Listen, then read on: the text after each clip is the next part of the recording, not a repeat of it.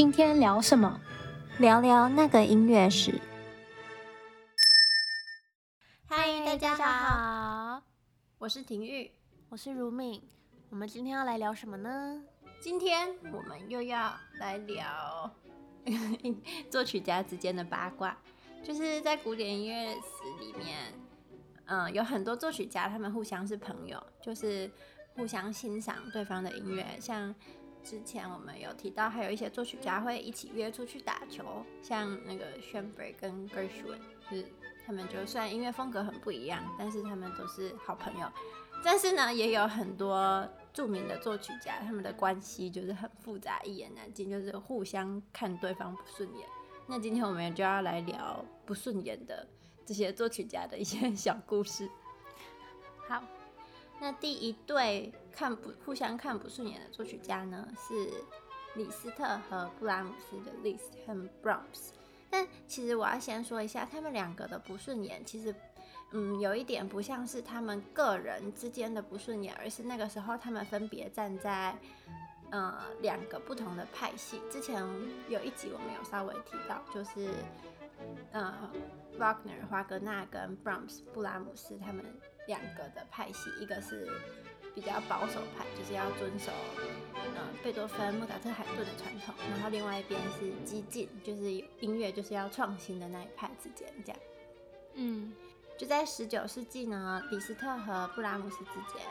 他们对音乐之后要发展的方向就是起了冲突。那布拉姆斯他在德国的。莱比锡就是他是属于学院派的阵营中，他那一派就是认为说我们要尊重交响乐的传统，还有以前的那些和声，比如说奏鸣曲式啊，或者是一些和声进行。然后他们认为说，作为莫扎特跟海顿还有贝多芬的后代，我们应该要朝这个传传统继续走下去，而不是去推翻、去创新。但是在李斯特或者是华格纳那一派，他们叫做 New German School，就是比较嗯激进的那一派，他们的音乐就是加入了很多创新跟大胆的和声，然后还有就是很多会让人吓一跳的效果，嗯，例如说李斯特的那个 tone poem，就是交响诗嘛，就是他就推翻了之前说哦一个交响曲应该要有。几个乐章，可能四个乐章这样子的传统，他就认为说，我就是要写一首，然后很长结束这样，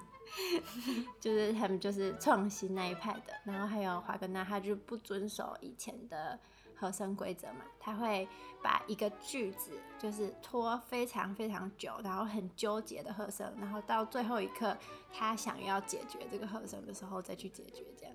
或者是就干脆不解决了这样。嗯，对。可是。他们这些创新呢，不是说就是无中生有，嗯、他们还是有根据传统的架构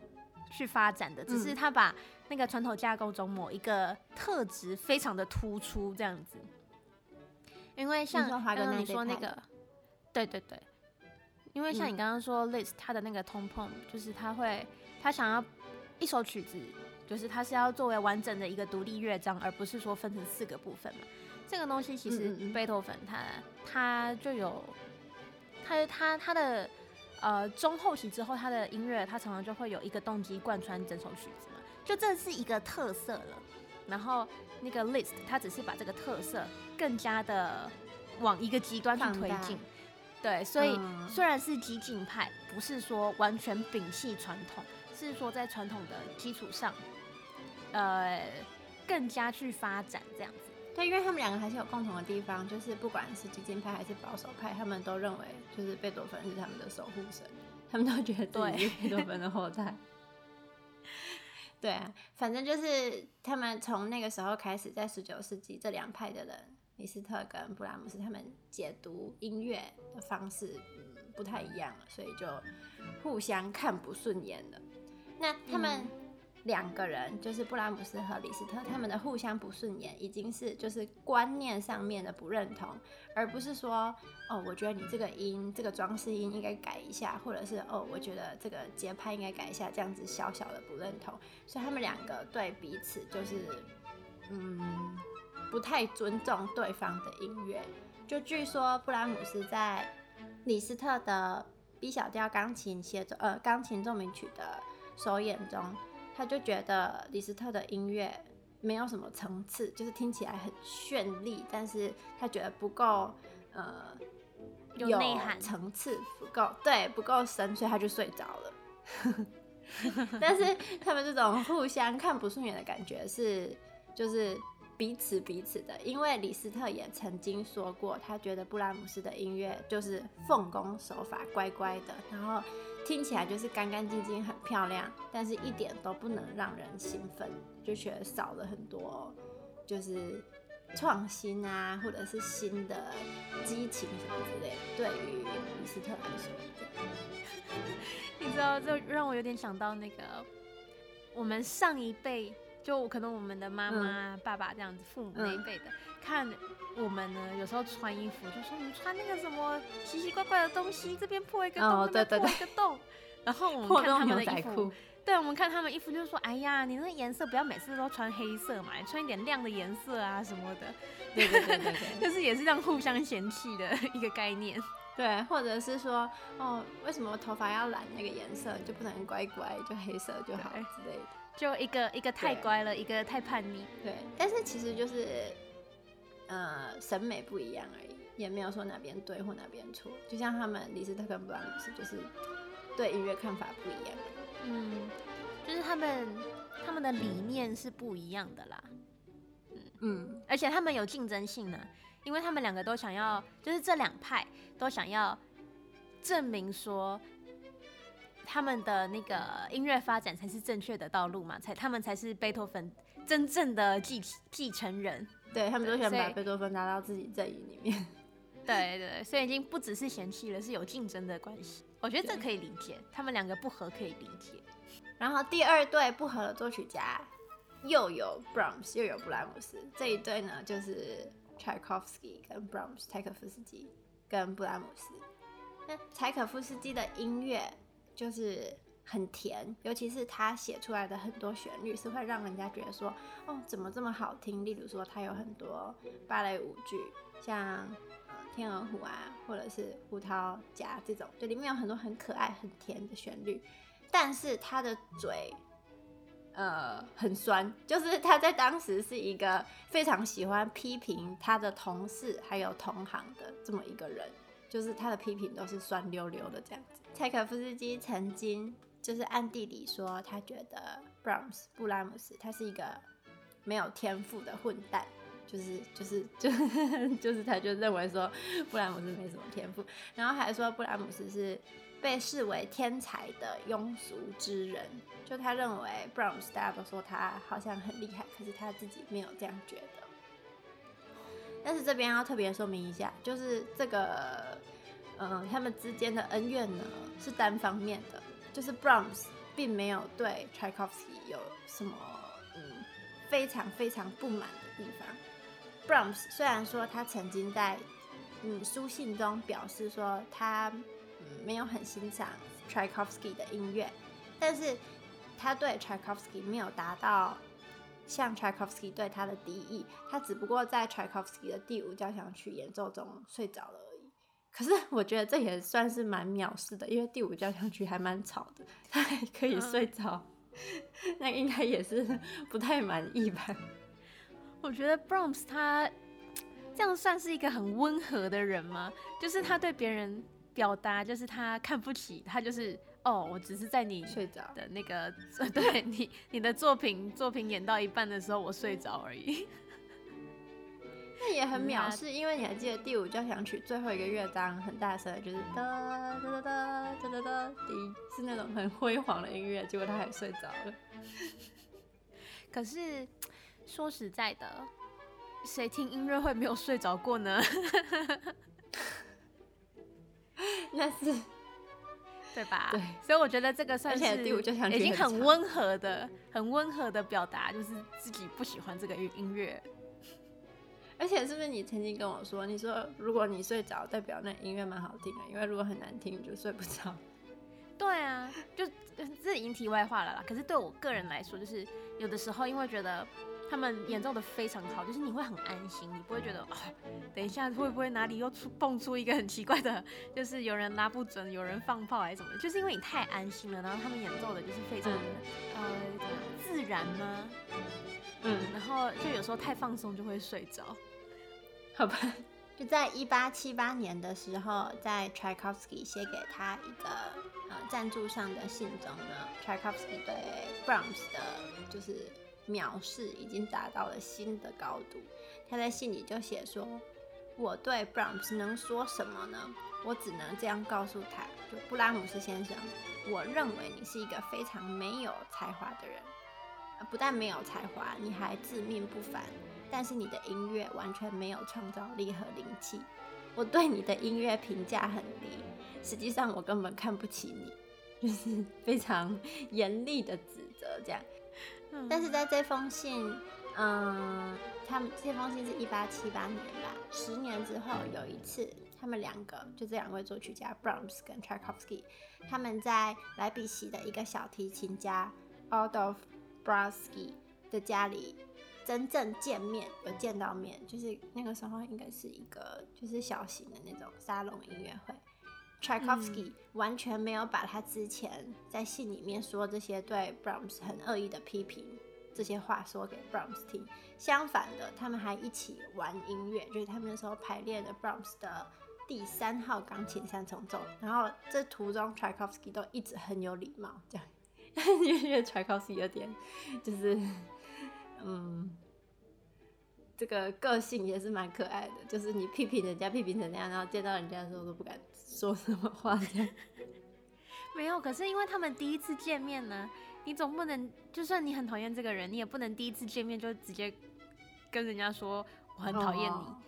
我觉得这样子有点没有情商吧。也是，而且他还要留，就是当当那个沙龙音乐会里面，肯定不止他跟不止 Tchaikovsky 跟。跟 Brahms，他还要就是帮自己留面子，其他人看到他这样态度不好，可能也会传话。哦，对啊。那其实 Tchaikovsky 对这一首钢琴三重奏音乐本身，其实他不怎么感兴趣，但是他很惊讶就是跟他的印象中 Brahms 的为人是相反的。他发现 Brahms 本人相当可爱，就是 这次见面后，虽然他们没有成为就是非常亲密的朋友。但是 Tchaikovsky 对 Brahms 的这个误会得到了很大的缓解，就至少在他们见面之后，Tchaikovsky 就没有在任何一封信件中用就是很难听的字眼来攻击 Brahms，什么混蛋啊、平庸的人，还自命不凡之类的。就他很高兴了解到说，Brahms 就在他的心中，Brahms 虽然音乐写的不好，但是呢，他并不自大。就是他就觉得说，嗯、哦，这个人虽然音乐没有没有非常好，但是他是个好人，这样。嗯，对，因为毕竟音乐是个人品味的问题，可是你不能做人身攻击。最后一对就是互相看不顺眼，我们要讲的是德布西跟拉斐尔，就德布西跟达威尔。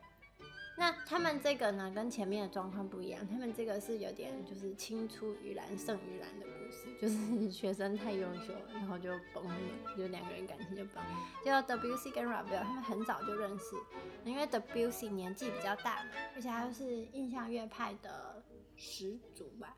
算是，所以他地位很高。那个时候。嗯，那个时候 Debussy 是 Ravel 的老师，就是他会对 Ravel 的作曲去进行很多的建议、啊、指导这样。但是呢，随着他这个学生 Ravel 就是越来越优秀，然后名气日日渐长，越来越大，他们的关系就变得紧张起来。但是这其中有一部分原因，他们两个关系会越来越越来越糟，不是他们两个能够去控制的。因为其实说实在，两个人音乐有时候很像，所以观众一定会拿来比较。就是 如果是一首比较他们两个比较冷门的作品，要让我听的话，我有时候真的会不太知道到底是 Debussy 写还是 Ravel 写的这样。嗯，如果就是拿一首我没有听过的曲子的话，我是真的分不出来，嗯、我没办法判断到底是谁写的。然后在当时呢，听众们最喜欢讨论。就是争论这两个人之间的焦点是在于，到底是 WC 学 Ravel 还是 Ravel 学了 WC，就是哪一个人到底抄袭的对方？就 WC 是影响了 Ravel 吗？还是其实 WC 受 Ravel 的影响很多？这样，就是他们在当时法国的音乐界就引起了很大的分歧。就听说当时如果人们各自会站一派嘛，就我喜欢 Ravel，我喜欢 Debussy，然后他们就是如果在讨论的时候，可能还会打起来这样，因为他们其实我觉得他们会闹翻，很大部分原因是因为观众，因为观众互相比较，嗯、然后之后、哦、有点像是闹翻了，有点像是现在那个明星，可能他们的黑粉就互相骂这样子。对啊，对对对对，然后就两个明星就就只能表面上关系就不好了，对，就没有办法，就是他们私下的支持者互相不爽对方的支持者这样。然后在二十世纪初的时候呢，这两位作曲家的友谊就彻底结束了，就他们就就嗯就崩了。那到底为什么会他们两个就彻底的撕破脸了？没有明确的记载。但是有记载说，嗯，拉威尔在二十世纪初的时候，有一次就是他就无视德布西对他的一个弦乐四重奏的一些建议，他就不听德布西的建议，反而去听了佛瑞，就是另外一个作曲家的建议修改曲子的时候，德布西就彻底不爽，他就觉得我这个学生都没有在尊重我，他去听别人的建议这样。不至于吧？然后后来还有一次，就是德布西他后来他出轨，所以他就跟他的老婆分开了。然后就是大家、嗯、大大家的说法是德布西抛弃了他的老婆。就在这个时候呢，拉威尔就向德布西的这个前妻，就是他的老婆，提供了一些经济的资源，那这就很挑衅了。就是嗯，所以他们两个就撕破脸。嗯就是有些人可能分手或者是离婚以后，就会就是会想要彻底划清界限嘛。那这时候你站对了，嗯、就是你决定要支持支持你的另外一半的话，那我就哦好吧，那我们这个朋友圈我们就划开嘛，因为我不想跟我的前任有任何关系，这样。对对对对对对，所以不一定是就是那个 Ravel 在挑衅，在向那个 Debussy 挑衅啦，也有可能就只是 Debussy 觉得。算了，就是不想要跟他有任何瓜葛。嗯嗯，然后 Ravel 他自己，他其实他有说过，他也不太了解他跟 W T 之中的这种裂痕是什么时候开始的。他就说，我也不清楚从什么时候开始，我们的关系就越来越冷淡，但可能这对我们来说其实是最好的。他就这样讲，就是他也很无奈。我觉得就是一开始的起火点可能就是。观众，他们两个音乐太像，嗯，然后就互相被比较，嗯、就你不想看到，可是乐评一天到晚拿你们两个比，就会觉得很烦，后来就变这样。嗯，我觉得像这种就是关系是真的，后来决裂或真的不好的，通常都是有竞争关系。因为像你看那个 Tchaikovsky 跟 Brahms，他们没有非常直接的竞争关系嘛，因为第一个他们都不在同一个国家，第二个他们对音乐风格也不是。类似的，或者是他们没有利益上的冲突，所以 Tchaikovsky 只是纯粹不喜欢这个人。对对啊，然后 Debussy 跟 Ravel 是他们真的音乐太相似了，就是这个市场就存在那个存在竞争关系嘛。对，也不止音乐家，可能各个领域都是吧。利益上有冲突，就很容易互相看不顺眼。那也是。那这就是今天和大家分享的。嗯，三对互相看不顺眼的作曲家的小故事。那我们下期见，拜拜，拜拜。